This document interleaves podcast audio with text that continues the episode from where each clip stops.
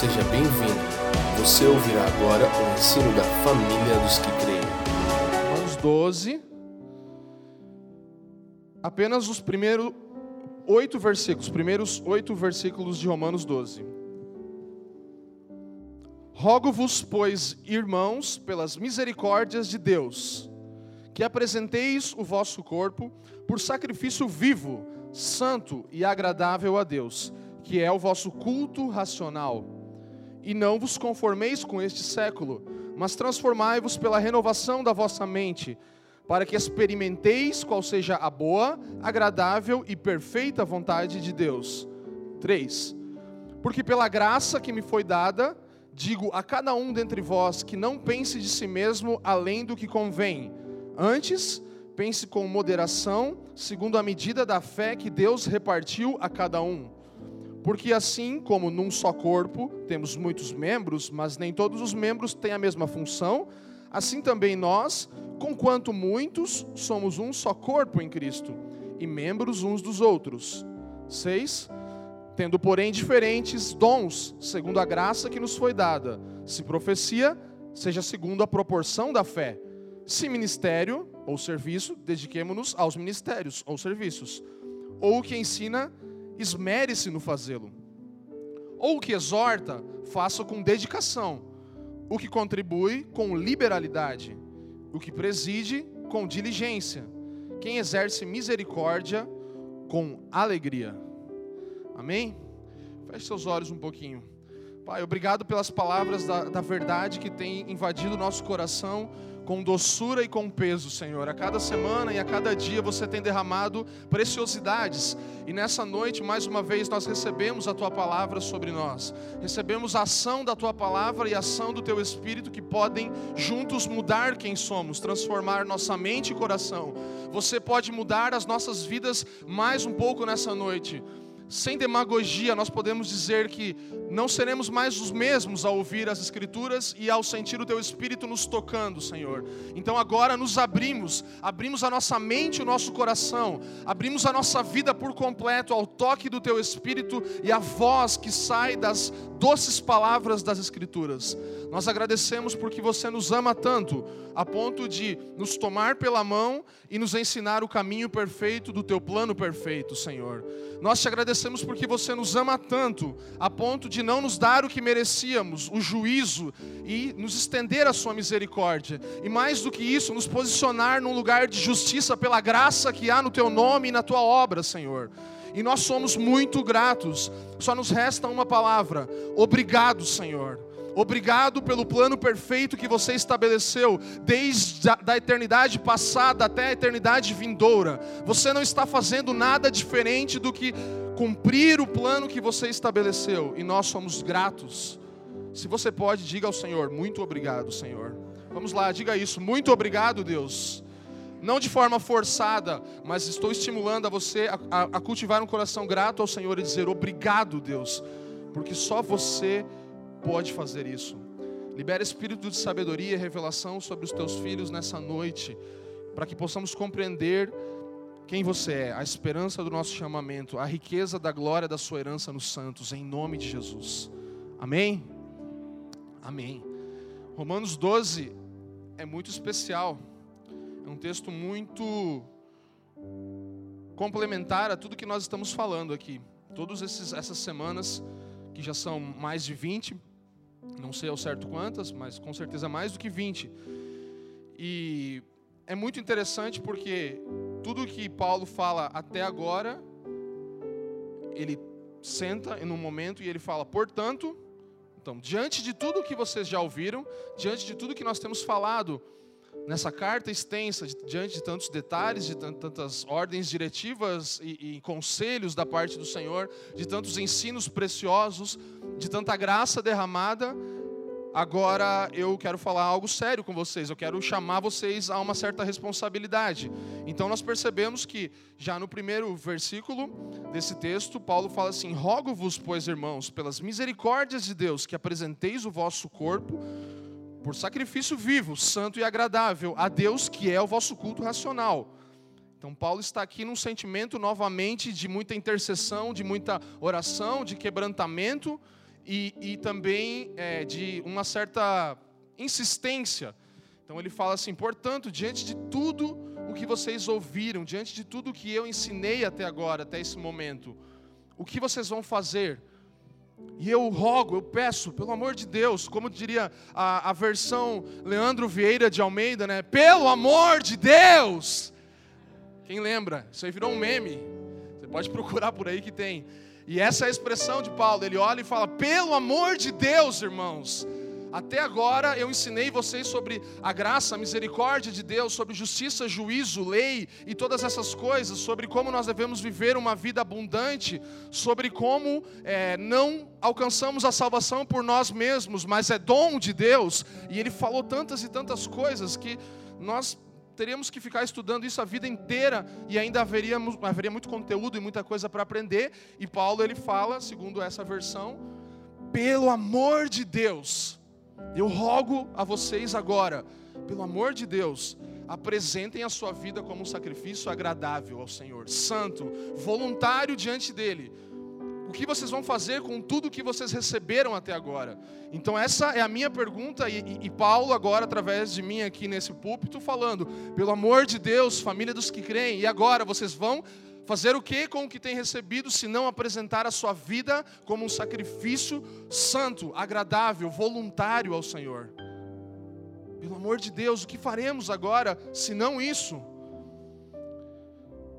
Diante de tudo que ouvimos, sabe? Quem tem sido edificado? De novo, não precisa levantar a mão se não, mas se sim, levanta alto e fica levantado assim. Quanto você tem recebido nesses dias?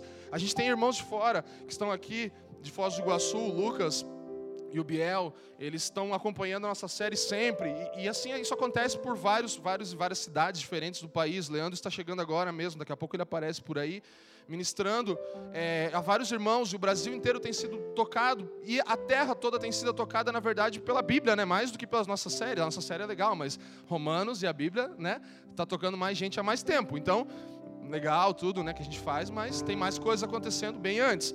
Só que é, a gente está falando da nossa igreja local e de todos aqueles que agora estão ouvindo esse podcast e esse vídeo e toda essa mensagem em algum lugar. E Paulo está falando para você, pelo amor de Deus, pelas misericórdias de Deus, eu rogo que vocês façam algo, que vocês tenham uma atitude.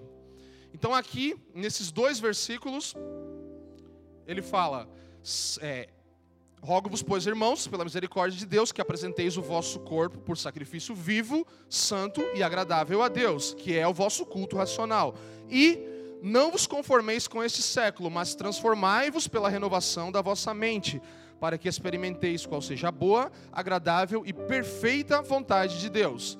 Então, aqui, em dois versículos, nós temos um resumo de toda a vida cristã, do que nós devemos fazer na nossa vida cristã, nos apresentarmos ao Senhor como um sacrifício, nos relacionarmos com Ele com uma entrega completa e total, deixando que a nossa mente seja transformada por Ele e não se amolde aos padrões deste século, certo?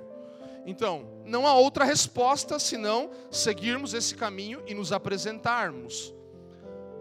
Nós falamos muitas coisas aqui em toda essa série, e, e, em alguns momentos, muitos de nós fomos libertos de um peso de tentarmos nos salvar por nossas obras, certo? Pelo legalismo que vivíamos em muitas coisas na nossa vida, e nós temos ouvido testemunhos da nossa comunidade de fé, e eu mesmo posso testemunhar. Mas, de forma alguma, toda essa série e toda essa graça tão espetacular e escandalosa que o Senhor nos oferece vai nos levar a uma vida de pecado vai nos levar a pensar: então, se Deus já fez tudo por mim, eu não preciso mais fazer nada, eu vou viver como eu quero, no estilo de vida que eu quero. E aí Paulo fala: pelo amor de Deus, gente, não, não é isso, vocês não podem viver assim. Se vocês ouviram tudo que ouviram e realmente receberam o Evangelho. Então, para mim, o que Paulo está fazendo aqui é dizendo para nós: não há maior incentivo para um viver santo do que compreender o Evangelho. Não há uma razão melhor para um viver santo do que compreender toda a mensagem do Evangelho. A graça de Deus jamais incentiva ou tolera o pecado. Sim? A graça de Deus jamais incentiva ou tolera o pecado, mas fundamenta e inspira uma vida correta, uma conduta correta. Então a graça de Deus faz isso, ela jamais vai tolerar ou inspirar pessoas a pecarem. Mas a graça de Deus, se realmente toca o coração de um homem, de uma mulher, é para inspirar para motivar a uma conduta correta, a um viver santo. Não há motivação melhor, não há nada melhor do que a transformação que o Evangelho gera em nós. Vamos lá, versículo 1, Paulo está falando. Primeira coisa, ofereça-se, entregue-se, voluntariamente. Leandro tem falado isso muitas e muitas vezes. O que é um sacrifício vivo? Quem sabe? Vamos lá aquele que vai voluntariamente ao altar. É isso um sacrifício vivo. Então, um sacrifício morto como um animal no Antigo Testamento para uma oferta ou para remissão de pecados era imolado e levado para lá. E aqui ele está falando de algo diferente. Ele está falando de um, um sacrifício que vai sem ser morto. Ele vai por vontade própria. Então, é um sacrifício vivo que vai voluntariamente ao altar. Não é alguém que força ou obriga você a fazer isso a se oferecer ao Senhor com a sua vida, como nós vamos perceber no decorrer do texto. Então, ofereça-se voluntariamente. A primeira coisa, se você estiver anotando, coloque aí: ofereça-se. Anote, se você quiser anotar, por favor, ofereça-se. Como? Lembre-se de quem Ele é, lembre-se das suas misericórdias, ofereça-se por causa das suas misericórdias. Então, as misericórdias do Senhor, o amor dele sem fim, é o que vai ser a nossa motivação para nos oferecermos voluntariamente. Então, como? Pelas suas misericórdias, lembrando-se de quem ele é e do que ele fez, do evangelho que nós temos tanto ouvido. E o que? O que que nós vamos oferecer? A nossa vida por completo. Um sacrifício vivo, uma vida inteira dedicada ao Senhor por causa das suas misericórdias, por causa do seu amor. O que seria uma vida toda? Já dizia um pensador, né? Tudo no hebraico é como? Tudo. Então não tem diferente, né? É tudo é tudo. Tudo.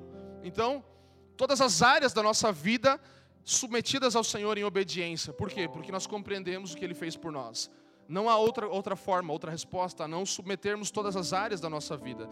Então, aceitar Jesus, como nós costumamos falar no meio cristão e evangélico, é, na verdade, colocar Ele como Senhor de toda a nossa vida. Confiar em Jesus não é dizer de forma religiosa, eu confio em você e fazer uma oração e uma prece, mas é confiar toda a nossa vida a Ele, entregar tudo o que temos e somos submetido ao Senhor. Então, todas as áreas da nossa vida em obediência. E aqui ele fala o que? Ele fala sobre os corpos, certo? Estão comigo, gente? Então, os corpos, não, não, não sobre uma adoração interna.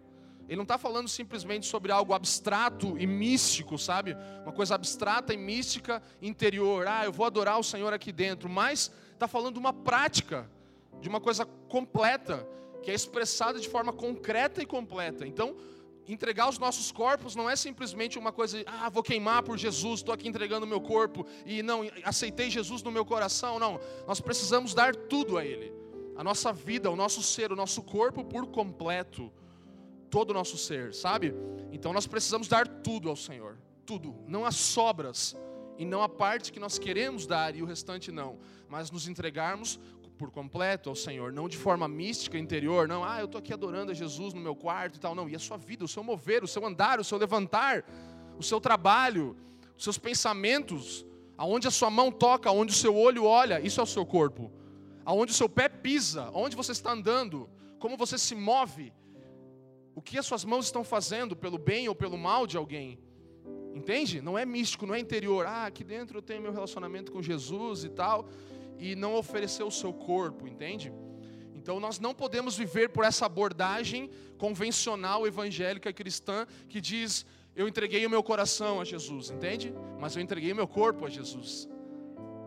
Como eu me visto representa como Cristo é glorificado ou envergonhado. Entende? Então não, ah, eu entreguei meu coração para Jesus e foi muito bom porque por dentro eu senti uma coisa que queimou e tal. Mas e aí? e o seu corpo. Você ofereceu voluntariamente ao Senhor agora os meus membros por completo ao Senhor, porque Ele é digno, porque eu ouvi o Evangelho, fui tocado, fui mudado interiormente, primeiro e exteriormente, logo em seguida. Estão comigo, gente? Estão me entendendo? Tá claro? Então vamos lá. Vamos começar com John Stott e uma frase. Eu separei algumas porque eu vejo que Nessa hora vocês dão sempre uma acordada, assim, né? Quando vem uma frase aí, todo mundo tira o celular, tira uma fotinha, pá, aquela coisa. Então vamos na dinâmica aí, gente. John Stott fala o quê? Paulo deixou claro em sua exposição da depravação humana, lembra? Romanos 3, 13, que ela se revela por meio do nosso corpo. Então nós somos depravados por meio do nosso corpo, em línguas que praticam o engano, lábios que espalham veneno, em bocas cheias de blasfêmia e amargor, em pés ligeiros para derramar sangue e em olhos que se desviam de Deus. Então, o corpo. Você viu o corpo aqui nisso? Em contrapartida, a santidade cristã se revela nas ações do corpo. Portanto, temos que oferecer diferentes partes do nosso corpo a Deus como instrumentos de justiça. Lembra? Romanos 6, 13 e aqueles versículos todos. Então, nossos pés percorrerão os seus caminhos, nossos lábios falarão a verdade e, e proclamarão o evangelho. A nossa língua trará cura, vida e não morte. Nossas mãos levantarão os caídos, nossos braços envolverão o solitário e não, desculpa, e o não amado nossos ouvidos ouvirão os gritos dos aflitos e os nossos olhos se abrirão com humildade e paciência para Deus. Lindo, não é? Uau! Dá um uau aí, vai! Uau! Meu Deus! Senhor, usa o meu corpo, eu me entrego por completo para você. Se eu antes oferecia todos os meus membros, e quem aqui não fazia isso, né? Na depravação total que nós vivíamos, oferecíamos todos os nossos membros a Satanás e, e ele fazia o que queria conosco. E talvez você pode falar, mas eu ainda estou oferecendo meus membros. Não tem problema, tem uma boa notícia. Você pode hoje mudar isso. Você pode se oferecer completamente agora ao Senhor. Paulo está falando. Vamos lá, pelo amor de Deus, olha o que Cristo fez. Você não precisa mais pagar pelo que você fez. Eu te livrei disso pela minha misericórdia. Eu vou te dar uma medalha que você não merece porque você não lutou essa batalha e eu te coloquei em um reino de luz agora. Então você não precisa mais se preocupar com o Senhor antigo, que é o pecado, mas agora você está sobre a luz do reino de Deus e você não precisa mais pecar. Esse é, esse é o dia, esse é o momento que você muda. Você para agora, o evangelho te confronta e você fala: Eu não vou mais oferecer a minha vida à depravação total, mas a uma vida de santidade. Todo dia é dia para isso. Não é sobre, ah, eu fiz isso ontem, amanhã, não interessa. Não. Todo dia é dia para você parar e falar: agora é tempo de oferecer a minha vida e os meus membros ao Senhor por completo. Sacrifício. O que fala de sacrifício? Sacrifício fala de morte. Então nós precisamos, de certa forma, matar ainda algumas coisas no nosso ser antigo de viver, na nossa forma errada e caída. Então o sacrifício, ele envolve morte. Ele envolve você abrir mão de vida nas coisas que não te trazem vida, mas que te levam à morte. Então você mata a morte que há em você. Entende? O sacrifício fala disso. E o sacrifício é o quê? O que é o sacrifício?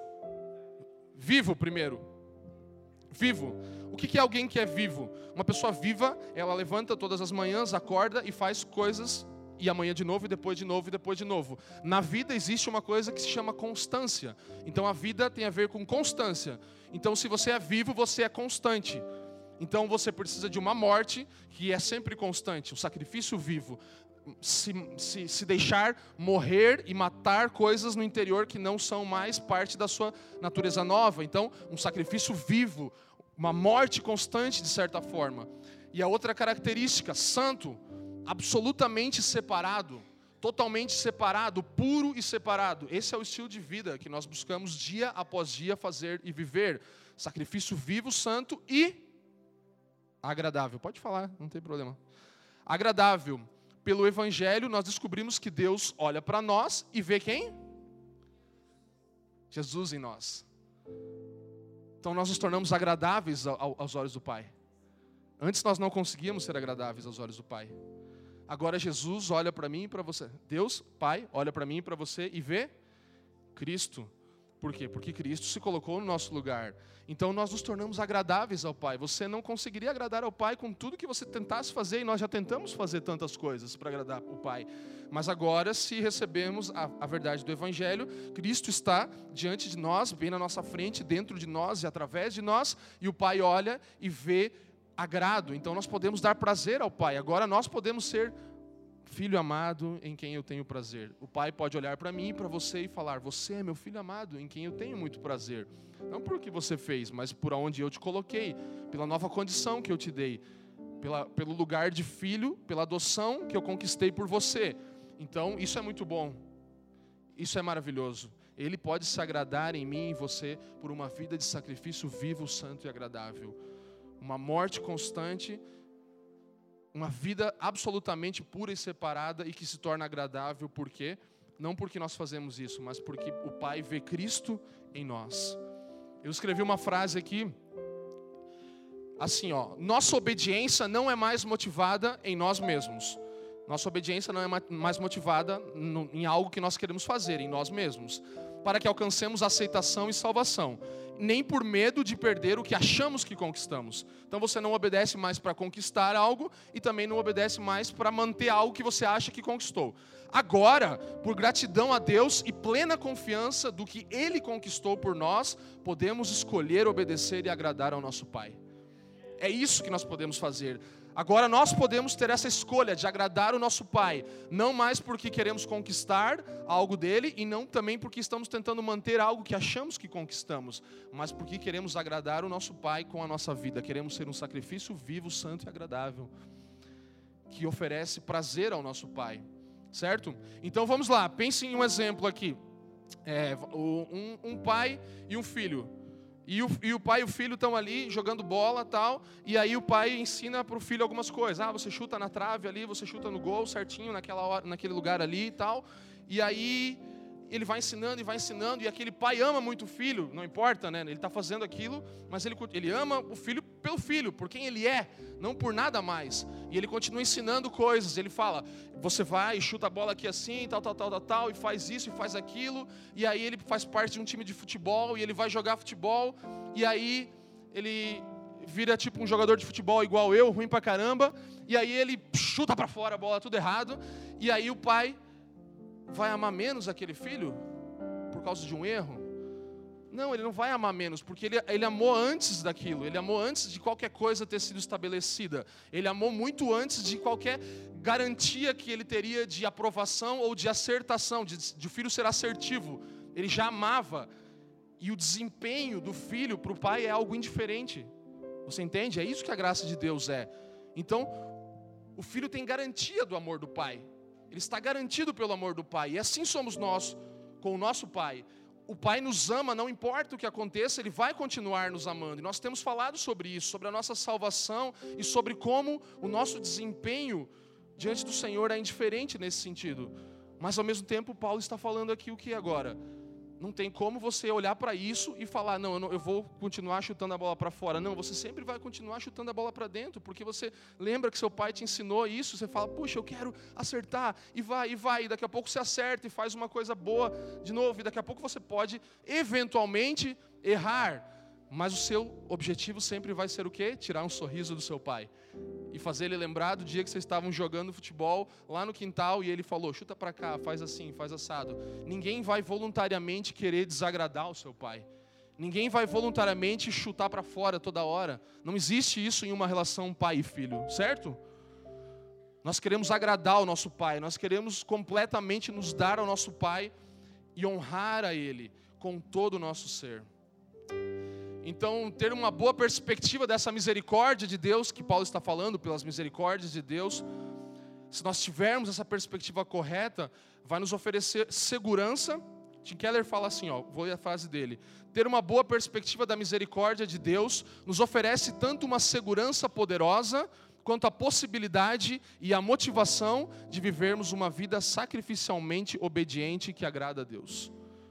Esse é o caminho você tem uma possibilidade agora, uma perspectiva de enxergar o que Deus fez por mim e por você, da sua misericórdia, nos dá a possibilidade de agradar ao nosso Pai. Nos dá a possibilidade de finalmente o que nós tentamos a vida inteira fazer e não conseguimos, agora podemos agradar ao nosso Pai. Simplesmente por causa que Ele vê Jesus em mim e você quando Ele olha para nós. Porque o Filho se colocou no nosso lugar. Então a última parte do versículo 1. Por quê? Por que nós oferecemos a nossa vida? Porque é o nosso culto racional. A palavra racional aqui ela fala de algo lógico, lógico, sensato a se fazer. A coisa mais óbvia a se fazer é você oferecer a sua vida por completo ao Senhor. Isso é o culto racional. Então é óbvio, é lógico, é certo, é dois mais dois igual a quatro. Você fez, você não fez nada, você recebeu algo que foi livre de algo que não merecia, recebeu algo que não merecia.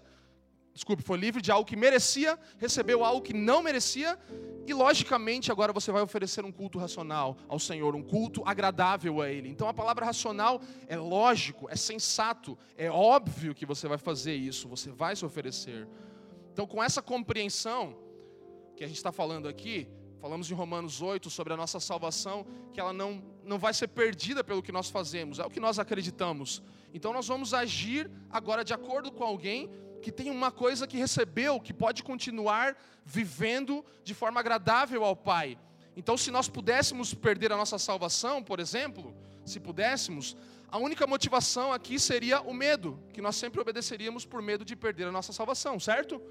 Então, não seria a motivação de agradar e honrar e ser um sacrifício que o Pai se agrade e olhe para nós e fique feliz, tenha prazer no nosso comportamento, mas seria de sempre por medo manter aquilo que nós achamos que conquistamos, entende?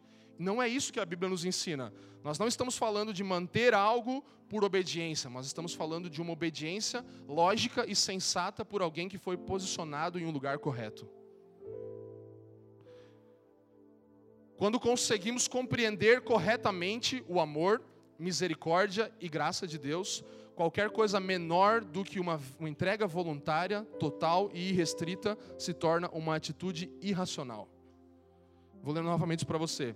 Quando nós conseguimos compreender corretamente o amor de Deus, ou seja, o Evangelho nos alcança, a misericórdia, a graça de Deus, qualquer coisa menor do que uma entrega voluntária, total e irrestrita, um sacrifício puro, santo, agradável, se torna uma atitude racional. Se não fizermos isso, estamos indo contra, é uma coisa sem sentido, não sensata, insensata.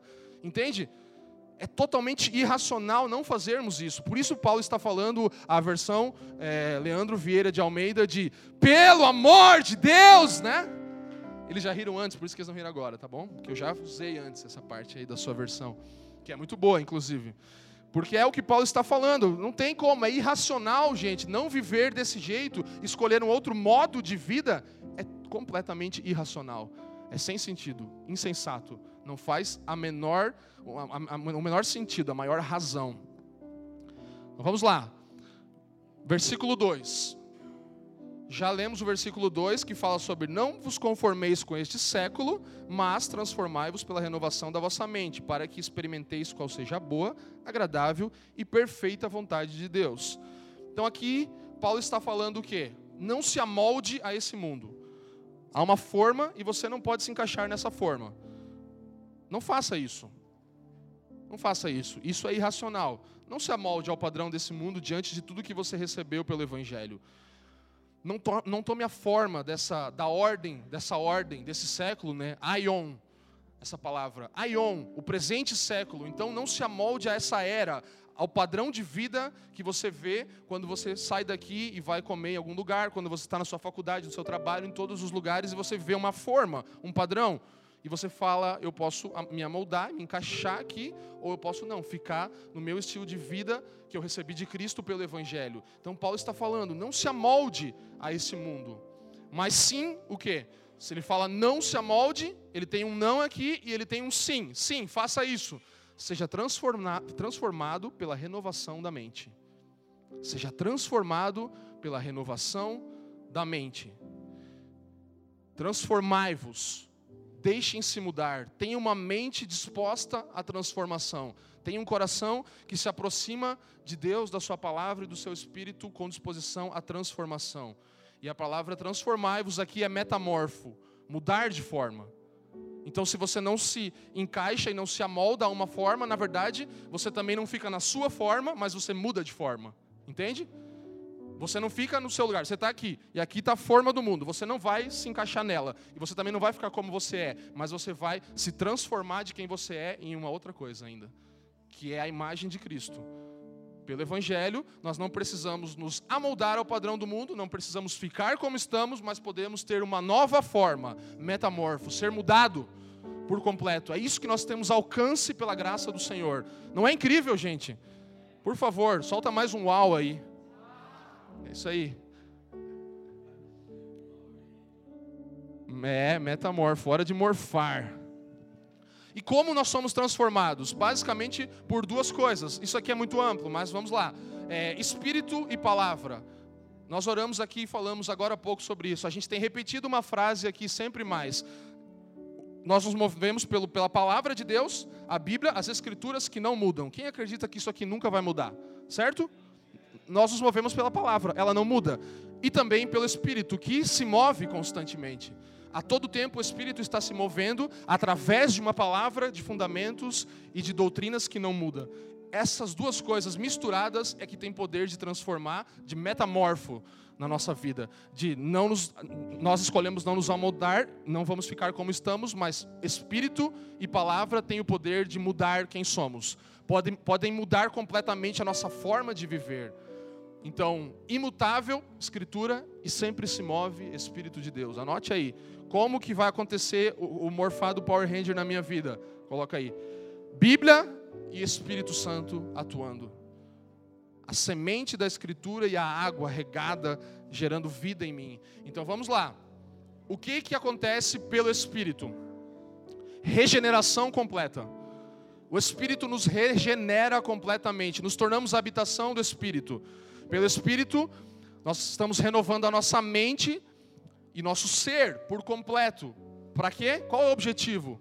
Nos tornarmos semelhantes a a Cristo, a Jesus. Então é isso que está acontecendo pela regeneração do Espírito em nós. A nossa forma humana e, e, natural está sendo mudada de uma natureza caída para a natureza de Cristo. Estamos sendo transformados pela regeneração do Espírito. E a revelação objetiva pela palavra de Deus. A palavra de Deus nos corta, ela nos corta de forma precisa, como uma espada. Então há extrema precisão no corte das Escrituras no nosso coração e no nosso ser. E o Espírito atua junto com isso, nos regenerando. Então, há uma mistura de coisas aqui, de palavra e Espírito de Deus, que tem o poder de mudar quem nós somos. Isso não é incrível, gente? De verdade. Você poder ser mudado, nada pode nos mudar. A gente é teimoso, a gente é cabeçudo, a gente não. Só mesmo as Escrituras podem nos mudar e o Espírito de Deus. A gente mantém a nossa, a gente erra. O ser humano faz isso, erra, erra, erra, erra de novo. E o Espírito Santo vem e pode mudar-nos, e a palavra de Deus vem e pode fazer algo por nós. Por isso, Paulo, em Colossenses 3,16, dá esse conselho: habite ricamente em vós a palavra de Deus, em toda sabedoria, ele fala, e que vocês possam ensinar uns aos outros, admoestar, admoestar uns aos outros por essa escritura, por essa habitação rica que pode haver em vocês da palavra de Deus. Paulo sempre aconselha isso novamente e novamente. E qual é o resultado do final do capítulo do versículo 2? Por que, que nós somos transformados? Para que experimenteis qual seja a boa, agradável e perfeita vontade de Deus. Então a nossa transformação resulta em conhecimento e discernimento da vontade de Deus. Quem gostaria de conhecer a vontade de Deus? Quem gostaria de saber discernir qual é a vontade de Deus? Você pode fazer isso oferecendo a sua vida voluntariamente ao Senhor, deixando-se ser transformado, não se amoldando ao padrão desse mundo, mas deixando que, na verdade, o Espírito gere uma nova forma em você através da palavra. Você pode alcançar isso. A partir dessa noite, como eu falei, ainda que você tenha um estilo de vida que não seja de oferecer a sua vida em santidade, mas em depravação, como Paulo falava nos primeiros capítulos, você pode agora mesmo falar ao Senhor: Deus, eu não vou mais entregar os meus membros voluntariamente ao pecado, mas vou entregá-los ao Senhor. Não vou amoldar mais a minha mente ao padrão desse mundo, mas vou deixar metamorfos acontecer pelo Espírito e pela palavra, mudar de forma, e assim eu vou conhecer, segundo Paulo, a vontade de Deus. Quem nunca orou, né? Deus, o que você quer para a minha vida? Entende? A gente quer conhecer a vontade de Deus, é um anseio do coração do ser humano. Mas nós precisamos passar por esse processo de entrega total e de deixarmos ser formado Cristo em nós para conhecermos e discernirmos a vontade de Deus. Para que experimenteis. Sabe, experimentar? Comida boa? O que, que, você pensa aí? Num negócio bom, um cafezinho? Eu, eu levei o, o Lucas e, e, o Biel, a gente foi em umas quatro cafeterias hoje provar um monte de café. Eu experimentei, entendeu? Nossa, isso aqui é bom. Nossa, isso aqui é estranho. Nossa, isso aqui é. Entende? Então você vai experimentando a vontade de Deus, você vai provando. Tudo de Deus é bom. Tudo de Deus é bom para a nossa vida e nós temos o poder, a capacidade de experimentar se nós entrarmos nesse processo. Então ele fala: para que experimenteis, para que você possa provar e ver quão bom eu sou, para que você possa conhecer a minha vontade. Que Deus é esse que pode apresentar a sua vontade a pessoas que outrora eram totalmente negligentes quanto a Ele, eram totalmente perdidas, entregues às suas paixões, e agora Ele fala: Eu quero apresentar a minha vontade para vocês. O meu plano perfeito pode ser conhecido por você. Eu quero te falar dele, mas venha, passe por esse processo. Vamos lá, como vencer então a falta de progressão espiritual? Três pontos. Como vencer a falta de progressão espiritual? Primeiro ponto, como vencer? Contemplando, contemplando as misericórdias de Deus. O evangelho nos tocando, nós contemplamos novamente o amor de Deus e suas misericórdias, deixando que o nosso coração seja aquecido para um viver apaixonadamente santo. É isso. Assim você vence a a, a, falta de progressão, o, a estagnação espiritual é vencida na sua vida contemplando as misericórdias de Deus, deixando que o seu coração seja aquecido, um calor dentro de você, para que você possa viver apaixonadamente santo, de forma com muito amor, não com medo, mas com paixão. Eu quero agradar o meu Senhor, eu vou viver uma vida santa, eu vou dizer não ao pecado, e eu não vou me envolver com pornografia, e eu não vou deixar os meus olhos olharem para uma outra coisa, e eu não vou ser mesquinho, eu não vou guardar o meu dinheiro para mim, eu vou abençoar o próximo. Por quê? Porque eu estou apaixonado pelo que o Senhor fez por mim e por quem Ele é, e o meu coração se aquece sempre lembrando: o Evangelho fez tudo por mim, o Evangelho ensina o que o Senhor fez por mim, na verdade. Entende? Então contemple as misericórdias de Deus. Segundo ponto, como vencer a falta de progressão espiritual? Lembrando que a única resposta racional ao Cristo que nos dá tudo de si mesmo é dar-lhe tudo de nós mesmos. Esse é o jeito. Lembre-se de que a única resposta racional, a única coisa lógica que você pode fazer ao Cristo que deu tudo de si para você é você dar tudo de si para Ele. Essa é a segunda forma de que você vai vencer a, a, a, estagnação, o stop da vida espiritual de não crescer, não se desenvolver. Então, contemplando as misericórdias, lembrando que a única resposta racional é essa, de se entregar, e dispondo a nossa mente à renovação meditando na palavra e sendo transformados pelo Espírito, refletindo a sua plena vontade. Então você vai se dispor dia após dia de pegar a sua Bíblia, de cantar um cântico, de usar os dons do Espírito, orar em outras línguas para edificação espiritual. Tudo isso é muito importante para que você edifique a sua fé e você experimente a robustez aumentar dentro de você e aí a sua mente está disposta. Então todo mundo quer que a sua mente seja transformada, mas não todos dispõem a sua mente à transformação, entende? O que é dispor a sua mente à transformação? É abrir uma janela de um quarto escuro e deixar a luz entrar. Entende? Você precisa se dispor a isso. Ah, mas eu queria tanto que tivesse sol lá fora, você nem abriu a cortina para ver. Entende? Então você precisa abrir a janela e deixar a luz entrar.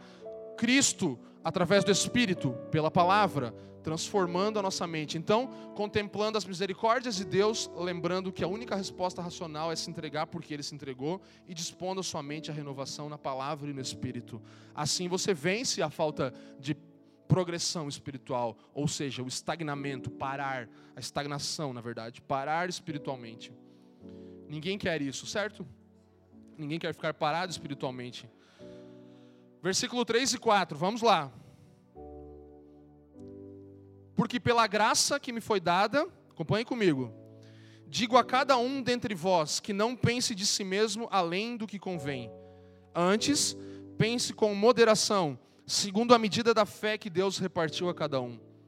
Porque assim como num só corpo temos muitos membros, mas nem todos os membros têm a mesma função. Vamos parar por aqui. O que Paulo está falando aqui? Se no 1 e no 2 ele estava falando como nós podemos nos relacionar com Deus, Agora, no 3 e no 4, ele está falando como você pode se relacionar consigo mesmo. 1 e 2. Como me relaciono com Deus? Me oferecendo como um sacrifício vivo, santo e agradável. Não me amoldando aos padrões desse mundo. Deixando-me ser transformado para que eu possa conhecer a vontade de Deus. Agora ele fala sobre como nós devemos nos relacionar conosco mesmos. E o versículo 3 fala que nós não devemos pensar de nós mesmos demais, né? Nós não devemos ficar pensando que nós somos tão grandes e tão poderosos e que nós fizemos alguma coisa, porque sempre esse vai ser o pensamento que vai voltar. Ainda que o Evangelho tenha nos ensinado diferente, a gente vai novamente pensar que agora a gente já está bom, e aí você vai botando as asinhas de fora. E ele fala: não, você precisa se relacionar consigo mesmo com uma realidade de quem você é.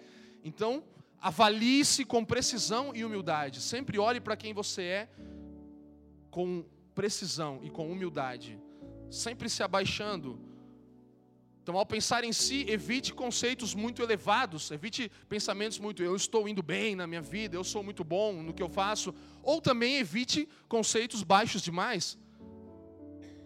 Porque você não é mais e nem menos daquilo, do que aquilo que o Senhor conquistou por você. Então você também não pode pensar menos de si. Não pensar mais de si que é o que Paulo está falando, é a tendência do nosso século, por isso ele dá ênfase nisso, mas ao mesmo tempo nós podemos acrescentar aqui isso. Não pense também menos de você, não pense que você não é quem você é na verdade. Então, ao pensar em si, pense de forma equilibrada, um conceito equilibrado sobre mim mesmo, um conceito real. Olhe-se no espelho, eu preciso me olhar no espelho e ver quem eu sou de verdade não mais, não menos. Não estou elevado demais, não sou baixo demais. É o que Paulo está falando. Então é assim que você se relaciona consigo mesmo. É, Paulo, na verdade, diz aqui que nós somos todos iguais. Ele fala do corpo, e nós vamos entrar nisso. Então o que ele está falando é que na nossa posição em relação ao Evangelho, nós somos todos iguais. Sim? Sim? Somos todos iguais ele está falando sobre o padrão da fé. Então você é igual à pessoa que está do seu lado, dá uma olhada. Você é igual a esse cara que está do seu lado e atrás de você, entendeu? Você é igual na sua posição no Evangelho em relação a todas as pessoas que foram alcançadas pelo Evangelho. Não pense que você é alguém especial demais, porque você é igual a essa pessoa no sentido de salvação, no sentido de ser alcançado, de regeneração. Então nós somos todos iguais. A palavra medida aqui, agora olha para mim, eu também sou igual a você, tá bom? Pode olhar para mim. Eu também sou igual a você, você é igual a mim, no sentido do evangelho ter nos tocado. É, mas Paulo fala aqui sobre a medida, né? Ele fala assim: além do que convém. Antes, pense com moderação, segundo a medida da fé que Deus repartiu a cada um. E a palavra medida aqui é metron, ou metron, que significa metro, significa uma, uma, uma forma de medida. O metro, o centímetro, a polegada são formas de medir. Então não está falando de uma quantidade, de mais fé e menos fé. Está falando de uma forma, de um padrão de medir pela fé. Entende? Então essa palavra aqui não fala de mais ou menos, mas fala de um padrão, de uma medida. Esse é o padrão estabelecido por Deus, a fé. Entende? Não é mais, ah, eu sou mais fé, outro é menos fé. Não. É a fé como medida. Você está me entendendo? Então não é quantidade, é um padrão de medida. Não sou melhor do que ninguém. Eu não sou melhor do que você na minha fé. Eu não tenho mais fé e tal. Não, é nesse sentido da fé aqui. Aqui está a fé para a salvação, a fé para que o Senhor mesmo nos dá, o dom que vem dele. Não é mérito nosso. Nós somos todos iguais. Independente da minha história, da sua história, do nosso passado, independente das suas e das minhas habilidades, nós somos iguais aqui. Nós estamos na mesma medida, no mesmo padrão. Então, em Cristo, nós somos salvos e amados igualmente por Deus, certo? Ele nos ama igualmente, de forma igual. Somos uma família de muitos filhos, semelhantes a Jesus para a glória do Pai. É isso que nós somos. Muitos filhos, muitos filhos. Há um maior, o primogênito. Ele é o maior dessa família. Fora isso, somos pessoas diferentes, né? Você viu no seu lado que o cara que está do seu lado é mais bonito, né? Então, você é diferente dele. Nós temos dons diferentes, atuação diferente. Nem todo mundo ensina tão bem, nem todo mundo fala tão bem, nem todo mundo canta tão bem, nem todo mundo ajuda os pobres tão bem. Nem todo mundo, sei lá, tão bem, é um médico tão bom. Nem todo mundo é um marceneiro, um arquiteto tão bom. Mas agora com pessoas diferentes e dons diferentes, nós temos o mesmo corpo. Essa é a riqueza do que Jesus fez por nós. Então, pessoas diferentes com dons diferentes, mas agora no mesmo corpo. Ontem no Partir do Pão falamos sobre isso. Nós não podemos partir sem Cristos e sem pães. É um pão, é um partir do pão. É o mesmo Cristo aumentando de forma a tocar mais pessoas, mas o Cristo é o mesmo, o pão é o mesmo. Então agora estamos no mesmo corpo, embora diferentes. Vamos lá, vamos avançar. Versículo 4, gente comigo. Porque assim como num só corpo temos muitos membros, mas nem todos os membros têm a mesma função.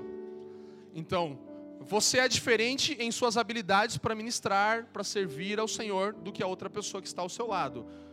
Não é a mesma função. Então, nós não, está, não temos a mesma função no corpo. Essa é a nossa diferença. Mas quanto à fé, a medida é a mesma. Então, diferentes em habilidades para ministrar, para servir. Eu quero colocar duas coisas importantes aqui. Aceitar quem eu não sou e o que eu não consigo fazer, me abrindo para a capacidade de confiar em outros, eu vou alcançar um lugar no corpo. Entende? Então você é diferente nas suas habilidades. O que é uma verdade em relação a isso? Que você e eu precisamos aceitar quem nós não somos e o que não conseguimos fazer para nos abrirmos para a capacidade de confiar no outro. Então vai chegar um ponto que ou eu vou ficar estagnado e vou ficar limitado a não experimentar vida no corpo até que eu olhe para o Felipe e falo, Felipe, eu confio em você, essa parte eu não consigo fazer, você pode fazê-la. E aí você olha para você mesmo, para a coisa que você não consegue e abre mão da sua capacidade para receber da capacidade do outro. É o que Paulo está falando aqui. Então, aceitar quem nós não somos. Nós precisamos aceitar quem não somos. Por isso, não podemos pensar mais de nós mesmos do que somos. Não podemos achar que podemos fazer todas as coisas sozinhos. Entende? É isso que Paulo está falando. E a segunda coisa, precisamos ter convicção sobre quem somos e o que podemos fazer bem. Estando assim habilitados para servir e cumprir plenamente a minha vocação. Então, ao mesmo tempo que você pensa que você não pode fazer tudo, você precisa entender que você tem a sua parte. E você tem que agir plenamente na sua parte. Tenha convicção de qual é o seu lugar no corpo e faça, atue de forma plena nisso. Eu não posso todas as coisas, mas tem uma coisa que eu posso. Qual é? É isso que Paulo está falando. Por isso ele vai entrar nos dons aqui. Ele está falando: você não pode fazer tudo sozinho, mas você pode fazer uma coisa. Tem uma parte que é sua. Então tenha convicção sobre quem você é. Olhe para tudo isso e fala: eu posso ser essa pessoa. E o que você sabe fazer? Que, que você sabe fazer bem? E assim você vai estar habilitado para servir o seu próximo, assim como você abriu mão para que ele te servisse, agora você vai servir ele plenamente. Nós vamos cumprir juntos a nossa vocação como corpo de Cristo dessa forma, não fazendo tudo sozinhos, mas fazendo a nossa parte, né? Leandro está falando muito isso. Algumas pessoas vêm para a gente e perguntam, mas eu não me sinto parte. E a pergunta que a gente responde de volta é: você está fazendo a sua parte? Só se sente parte quem faz a sua parte. Não quem faz tudo e não quem faz nada. Ah, eu tenho que fazer tudo. Não. Mas você também não pode não fazer alguma coisa. Você não pode ficar sem fazer nada. Entende? A sua parte vai te fazer parte. Você achando o seu lugar. É o que Paulo está falando aqui. Vamos para o Tim Keller. Com uma frase aqui que nós poderíamos também desenvolver ela, mas eu peguei ela pronta pela falta de tempo de conseguir desenvolver algo e expressou bem. Então vamos lá. O evangelho impede que nos coloquemos em uma posição mais alta do que deveríamos. É o que o evangelho faz. Somos pecadores cujos esforços todos só merecem juízo. A gente está falando isso todo o tempo aqui, né? E somos salvos inteiramente pela bondade de outrem, de outra pessoa que não somos nós. O Evangelho, então, novamente, o Evangelho impede que nos coloquemos em uma posição mais alta do que deveríamos. Somos pecadores cujos esforços só merecem juízo. Somos salvos inteiramente pela bondade de Deus. O Evangelho também impede que nos coloquemos em uma posição mais baixa do que deveríamos. Somos pecadores salvos, amados e valorizados aos olhos do único cuja opinião importa no fim das contas. Essa, portanto, é uma ordem direta para começarmos nossa autoavaliação, lembrando-nos de quem somos no Evangelho. A primeira medida, segundo o qual nos medimos, é o Evangelho em que cremos. Essa é a medida primeira, primária, que você se mede.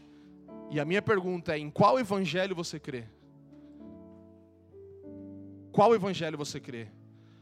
Qual Evangelho você tem vivido e se submetido? Pare para pensar. Essa é a medida. Não é mais ou menos, é uma medida, é um padrão de medida. O nosso, a nossa fé pelo Evangelho, a nossa recepção ao que Cristo fez por nós e acreditarmos que é uma ordem direta para começarmos a nossa autoavaliação, lembrando-nos de quem somos, do que Ele fez por nós. Em que Evangelho você crê? Vamos avançar. Versículos 5 a 8.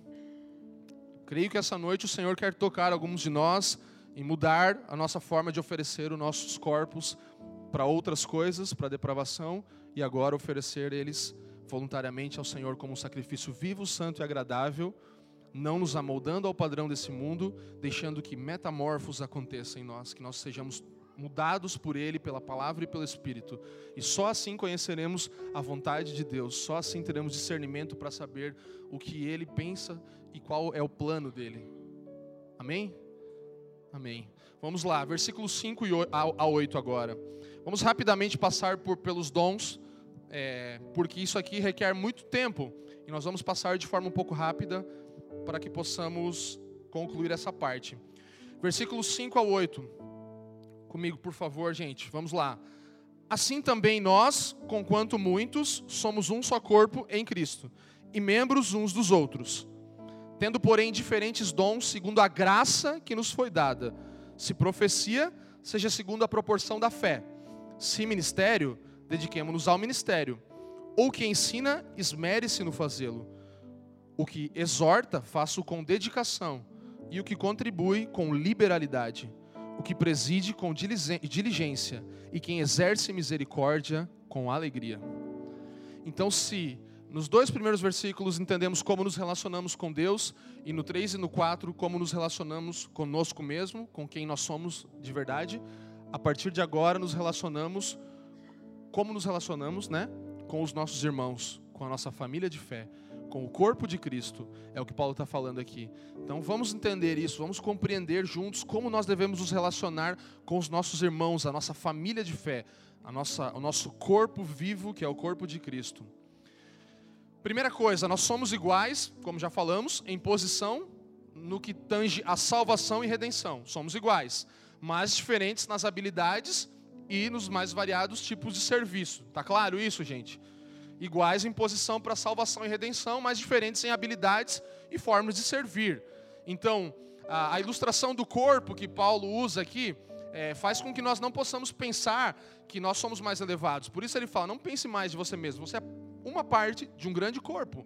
Então, por isso que Paulo usa o exemplo do corpo. Então, no corpo não tem como você falar que um membro é mais importante. Qual parte do seu, do seu corpo que você pode tirar fora agora? Não existe. Tudo está conectado e tudo é importante ali. Então, essa ilustração do corpo dá essa ideia de que nós não somos elevados ou menores, mas que nós precisamos uns dos outros.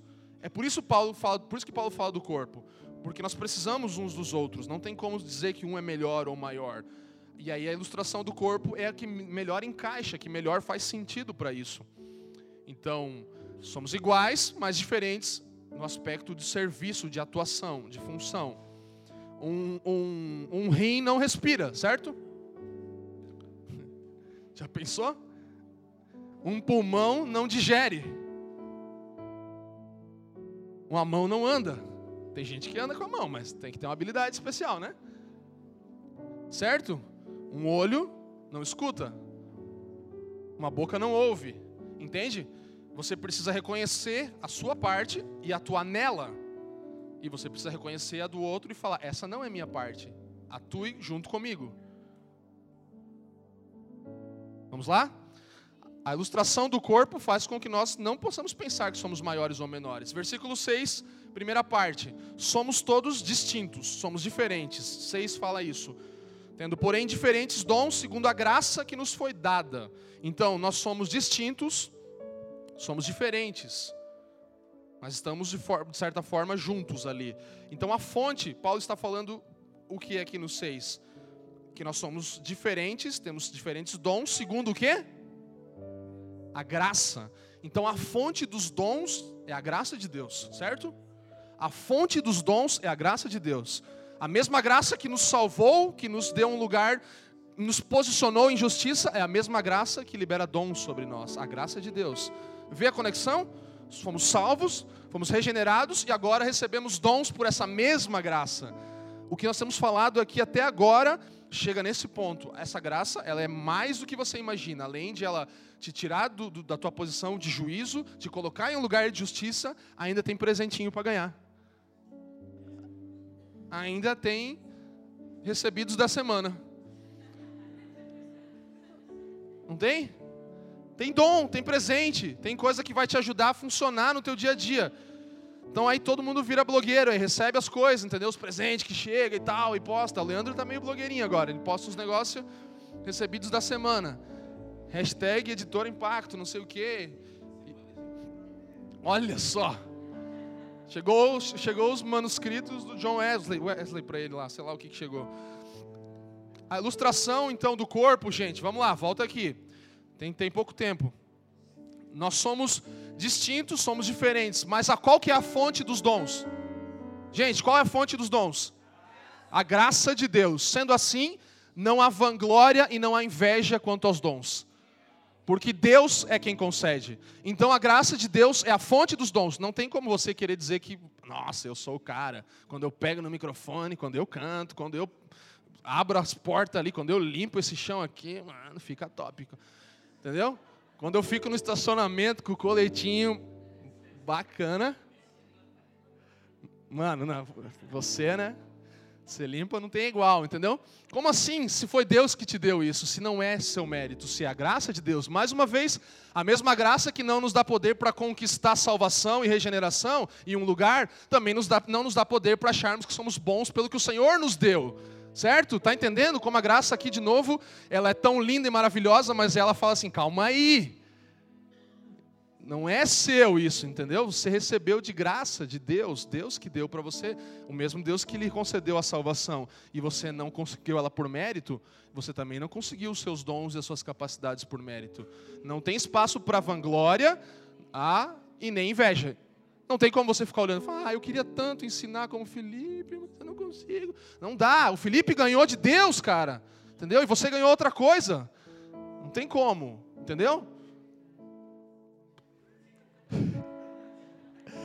Calma.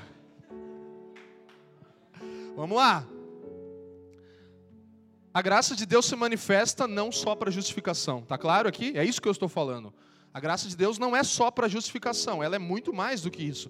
E nós podemos perceber a graça de Deus nas habilidades por Deus, por, que Deus deu ao corpo, que Deus deu a mim e a você. Então a graça de Deus mais uma vez se manifesta de novo, de novo e de novo.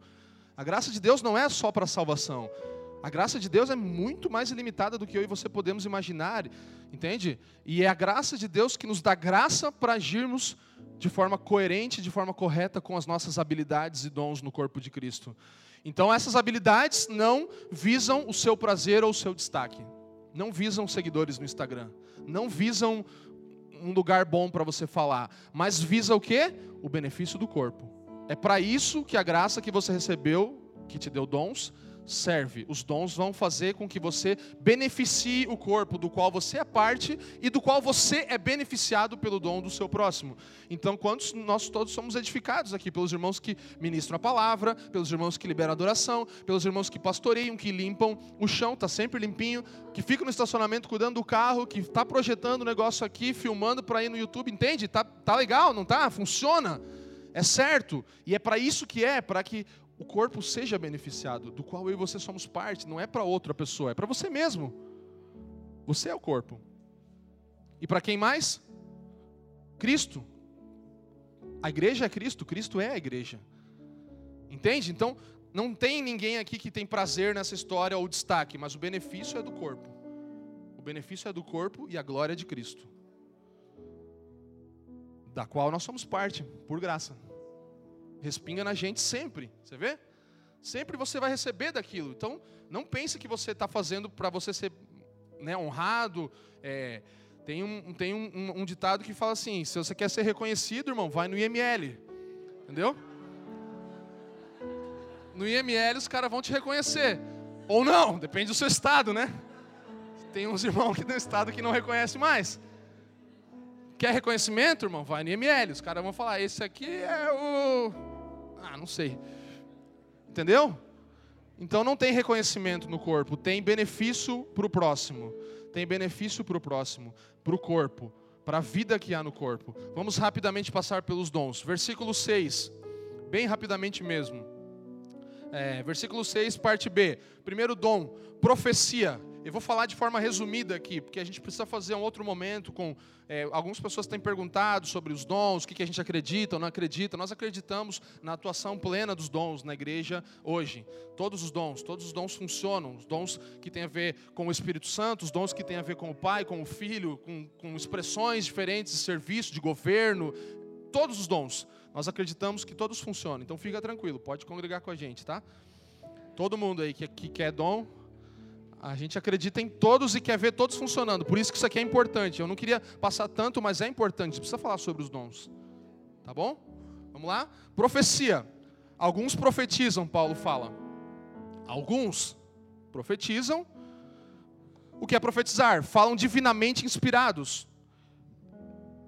Nunca contradizendo o ensino das Escrituras. Vou ficar por aqui profecia. Alguns profetizam e vão falar divinamente inspirados. Nunca podem contradizer o ensino das Escrituras. É isso que a profecia faz no corpo.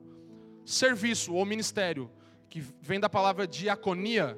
Diaconia, a melhor tradução é serviço prático. Por isso que esse serviço fala de necessidades materiais, físicas, nesse momento aqui. Está falando de coisas práticas a serem feitas, necessidades de verdade, palpáveis, entende? Então, serviço prático. Alguns cuidam dessas necessidades materiais, físicas, pessoais das pessoas. E isso tudo sem necessidade de holofotes, sem luz brilhando. Entende? Não há luz, não precisa ter luz brilhando, não precisa ter o nome do funcionário do mês, entende? Não, é todo mundo trabalhando um pelo outro em benefício do corpo e para a glória de Deus. Então, serviço é isso. Ensino. Alguns ensinam, Paulo fala.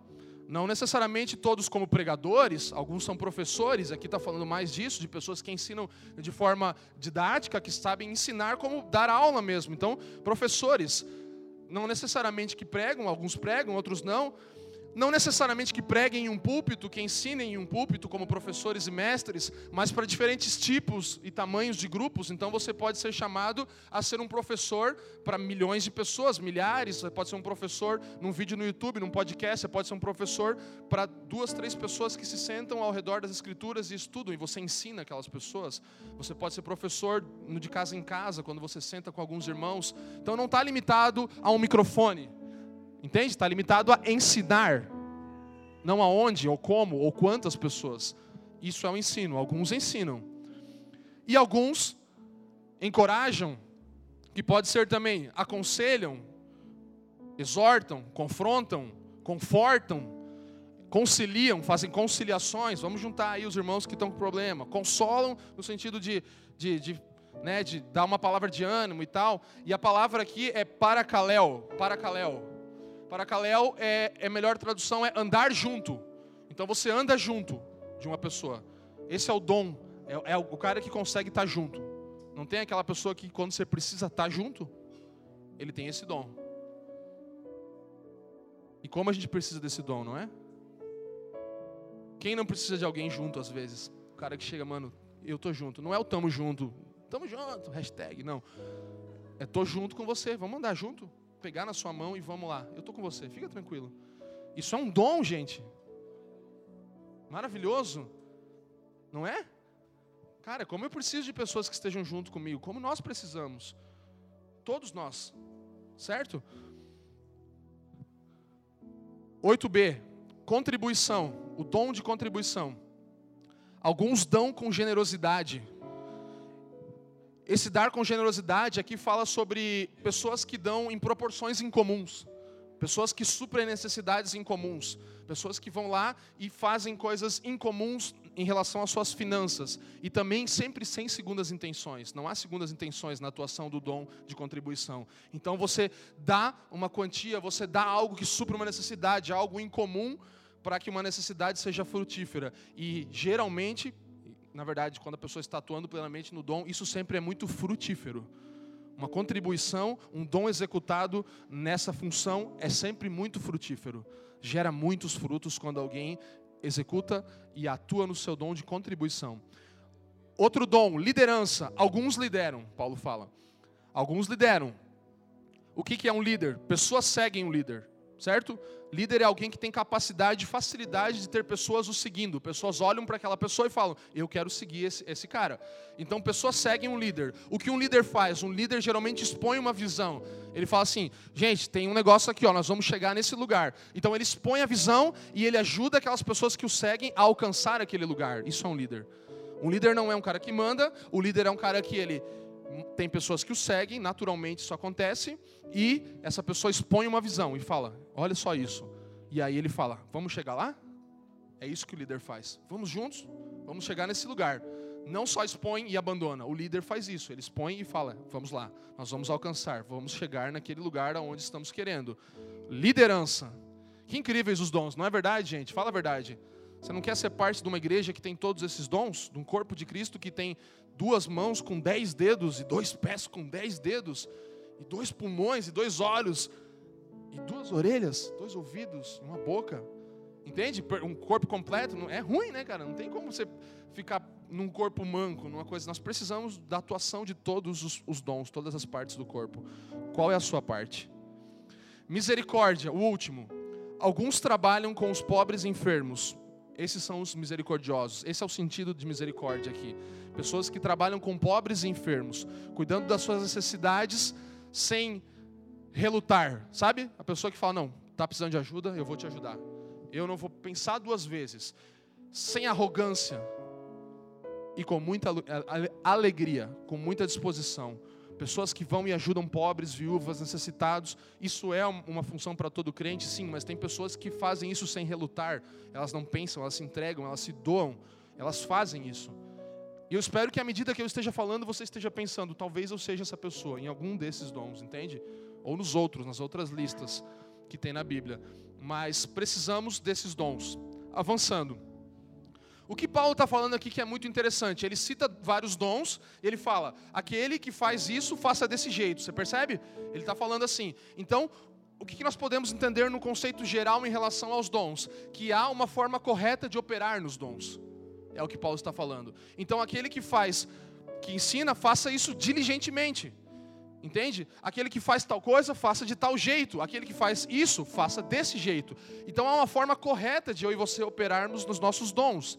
E a ênfase de todos eles é: se tal coisa, se você tem tal coisa, faça desse jeito. É isso que Paulo está falando. Há um jeito certo para a atuação dos dons para que haja plenitude.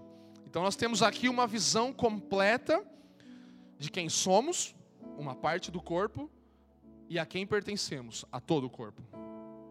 Uma visão completa de quem somos e a quem pertencemos, não a nós mesmos, mas à igreja. Você não pertence a você mesmo. O seu dom não é para seu benefício, o seu dom é para a vida da igreja. Ou seja, o seu dom é para Cristo. Igreja igual a Cristo, Cristo igual à igreja. O seu dom é para minha edificação. O meu dom é para sua edificação. Os nossos dons são para nossa edificação e para a glória de Cristo, nosso cabeça. Amém? Amém? Então vamos lá. Aqui nós temos essa visão plena de quem nós somos e a quem nós pertencemos. Membros uns dos outros, Paulo fala. Não é membro de você mesmo, mas você é membro um do outro. Eu sou membro seu, você é membro meu. Rapidamente, de forma prática, eu separei três passos para que nós possamos discernir os nossos dons. Isso é muito prático e eu queria que você anotasse, se possível, para que você comece a perceber qual é a sua parte no corpo. Três coisas bem práticas e simples. Talvez gente poste isso no Instagram, alguma coisa assim também, mas anota aí. Três passos para discernir os seus dons. Um, conheça-se. Conheça-se. Então faça um autoexame de você mesmo, né? Autoexame. Olhe para dentro de você. Pense, que problemas chamam a sua atenção? Sabe? A gente gosta muito quando pessoas vêm para a gente e falam: o que vocês acham da gente fazer um evangelismo? E a gente fala, vai lá e faz. Entende? Se tem algum problema que está chamando sua atenção, talvez seja um indício de algo que você possa fazer, atuar. O, o Lucas está rindo aqui porque ele me falou que lá na igreja dele, o pastor dele fala que tem os irmãos que eles são do Ministério das Ideias. Alguém aqui do Ministério das Ideias, irmão? A gente não tem Ministério das Ideias aqui na família dos que creem. Você vem com a ideia, você vai executar. O Ministério das Ideias é boa, cara. Fala a verdade. Mano, o Ministério das Ideias, cara. Eu às vezes, às vezes acho que eu sou um pouco do Ministério das Ideias. Mas vamos lá. Conheça-se então. Que problemas chamam a sua atenção? Olhe para você. Que tipo de serviço lhe atrai? Você olha e fala, cara, isso, preciso fazer isso. Que tipo de serviço lhe dá satisfação? Que você faz e fala, cara, legal, que bom, me sinto pleno, me sinto útil nisso que eu estou fazendo. Pense, autoexamine-se, conheça-se, primeiro ponto. Ponto dois, dos, dos três passos aqui, aprofunde-se. Aprofunde-se no que? No conhecimento sobre o que são os dons. Então estude as listas de dons, saiba para que cada aptidão serve, para que você possa encontrar o seu dom. Então 1 Coríntios 12, 8 fala sobre isso, 8 a 10, né?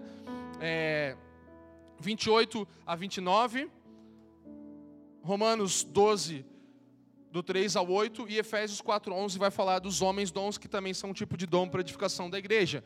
Então, estude, aprofunde-se nessas listas, em conhecer quais são os dons que a igreja tem, qual é a parte do corpo que você pode ser, que você é, na verdade você já é, você só precisa descobrir. Conheça-se, aprofunde-se e, em terceiro lugar, experimente-se, deixe-se ser experimentado. Desenvolva na prática, desenvolva-se na prática, atue naquilo que você entende ser o seu dom, arrisque-se muitas vezes. Dê um passo, tente algo, você pode errar, você pode ver, não, acho que não é a minha atuação, vou atuar em outra coisa, não tem problema. Descubra-se nesse sentido. Confirme o seu dom, então você tentou, errou aqui, errou lá, opa, agora eu acho que é isso aqui mais ou menos que eu posso fazer. Então confirme isso e depois use o seu dom. Use o seu dom, nós precisamos, a igreja precisa do seu dom, utilize o seu dom.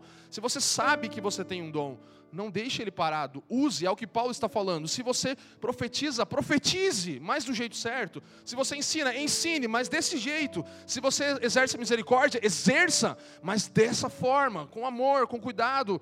Se você faz tal coisa, faça. Essa é a ordem de Paulo. Ele está falando duas coisas aqui. Você tem um dom, primeira ordem, atue. Segunda ordem, do jeito certo. Amém? Então desenvolva-se na prática, arrisca-se, descubra, confirme o seu dom para o aperfeiçoamento do corpo e use ele. Atue, não pare.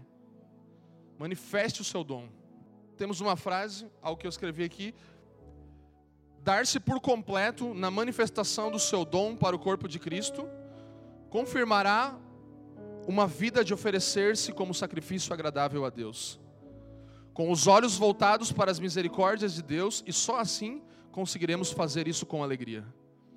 Então, dar-se por completo na manifestação do seu dom para o corpo, ou seja, executar a sua parte, vai confirmar que você tem essa vida que Paulo falou lá no início, de oferecer-se como sacrifício voluntário, entende? Está conectado. Dando o seu dom, é isso que ele está falando, exercendo o que você tem que exercer, você vai mostrar que você está se entregando como um sacrifício agradável a Deus. E você vai conhecer com todos os santos qual é a vontade de Deus. Você vai conhecer com as outras partes do corpo qual a largura, altura, profundidade, comprimento, qual a extensão do amor de Deus. Entende? Então é isso. É isso que é se entregar por completo, se entregar voluntariamente, dar-se por inteiro. E isso sempre com os olhos voltados para o amor de Deus. A graça dele é que concedeu isso por nós. Ele se entregou por completo, ele nos deu a salvação pela graça, a redenção, nos posicionou corretamente, nos elegeu e agora ele deliberadamente nos entrega pela sua graça os seus dons, não para nossa glória, porque ele nos deu, a graça dele nos alcançou também dessa forma. E nós devolvemos isso para a glória do seu nome e para a edificação do corpo de Cristo. Amém, gente? Amém. Então qual é o processo básico aqui? Primeira coisa, ofereça-se. Entregue-se voluntariamente. Esse é o chamado. Se dê. Ofereça-se. Outrora oferecíamos os nossos corpos à depravação total. Agora oferecemos eles em santidade e honra ao Senhor. Ofereça-se por completo. Segunda coisa, não se amolde. Você não vai ficar amoldado ao padrão, encaixado no padrão do mundo essa é a segunda coisa. Então você se oferece, você não se amolda. Terceiro lugar, seja transformado pela palavra de Cristo. Pela palavra e pelo Espírito, na verdade. Pela palavra e pelo Espírito você é transformado. Quarto, descubra a vontade de Deus e a deseje. Você vai descobrir a vontade de Deus e você vai desejar ela, você vai querer viver ela, você vai querer experimentar ela, discernir ela. Quinto, continue a ser transformado. Porque você descobriu a vontade de Deus nesse processo e você vai continuar nesse processo de transformação. é um processo contínuo, continue a ser transformado. E em sexto lugar, relacione-se bem consigo mesmo, porque você está se relacionando bem com Deus, você vai conseguir encontrar quem você é. Um conceito equilibrado sobre mim mesmo. Não mais, não menos. Quem eu sou em Deus, com exatidão. A palavra é muito específica, clara e ela corta certinho com precisão. Então nós vamos saber equilibradamente quem somos e também quem o nosso próximo é. E assim os dons e o serviço vão fluir no meio do corpo de Cristo. Nossa, é maravilhoso. É um plano perfeito, não é? É maravilhoso. E a gente vai descobrindo cada vez mais partes desse plano. E Sabe, meu desejo é que nessa noite a gente possa sair daqui de duas formas, ardendo por esse desejo de querer entregar a nossa vida por completo ao Senhor, primeiro num, num aspecto pessoal, e depois no aspecto coletivo, sabe? Entregar a sua vida do seu dia a dia e depois entregar quem você é ao corpo de Cristo. Para você ser parte, faça a sua parte. Amém, gente? Vamos lá. Obrigado por nos ouvir. Para mais informações, visite famíliadosquecreem.com.